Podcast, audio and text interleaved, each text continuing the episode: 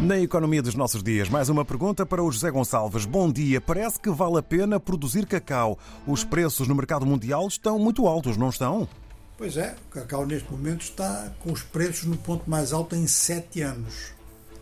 Há diversas razões para isso, mas a principal pode ser mesmo uma razão climática. Pode ser, porque depois há outros detalhes que não são bem conhecidos, mas que merecem ser referenciados, precisamente por não serem bem conhecidos. Mas as razões climáticas, elas provocaram quedas de produção no Oeste Africano, que é responsável por cerca de 75% da produção mundial, mas provocaram também na Indonésia e no Brasil, que são produtores importantes. Além disso, há estas razões estruturais, ou seja, que eh, o mercado mundial está de tal forma organizado que um bloco de grandes multinacionais absorvem a maior parte da produção ou a produção em bruto, ou semi-processada, ou mesmo já processada, e depois transforma, sobretudo em chocolate, conforme sabemos. No momento de fim de ano, nos momentos de fim de ano, há um aumento da procura, em virtude das festas de fim de ano do mundo cristão.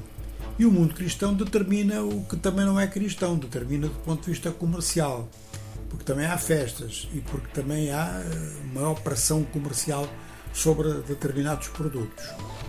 Um deles é o cacau, o café, falaremos do café num outro dia, mas mantendo-nos no cacau, a gente pode constatar que a Costa de Marfim é o maior produtor mundial com cerca de metade da produção do mundo. Ou seja, esta produção do mundo caiu para abaixo de 5 milhões de toneladas. 5 milhões que tinha atingido na safra anterior. Portanto, é esta queda que provoca um déficit da ordem de 140 mil toneladas. Costa do Marfim continua na frente, Gana em segundo com 700 mil toneladas e o Brasil em terceiro com 250 mil.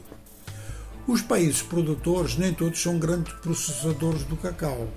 A Costa de Marfim até é, de certa forma, porque é de certa forma porque não, não faz um processamento em toda a gama possível.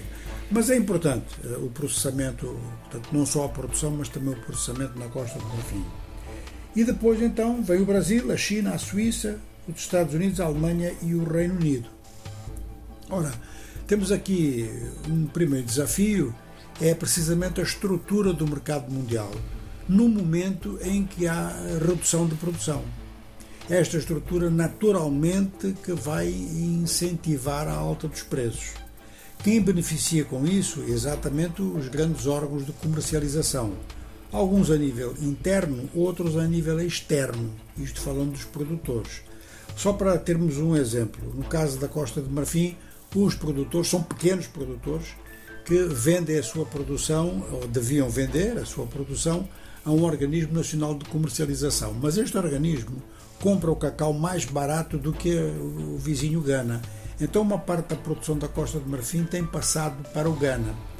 Isto, nos últimos tempos, tem dado mesmo lugar a encontros entre entidades governamentais para acabar com este problema, mas só acaba equalizando os preços eh, nos dois países. Este é um primeiro problema, ou seja, há beneficiários que são organismos de comercialização interna dentro dos próprios países e comercialização, neste caso, controlada pelo Estado. Depois há as grandes empresas multinacionais, que também beneficiam naturalmente muito com isso. Há empresas na Europa, há empresas na China, empresas nos Estados Unidos, que têm mercados muito grandes, que são grandes consumidores de chocolate, por exemplo, e que também beneficiam. Esta situação só se vai alterar quando as condições climáticas permitirem um nível de oferta compatível com a procura. Obrigado, José Gonçalves, e com tudo isto até fiquei já com vontade de cacau logo pela manhã.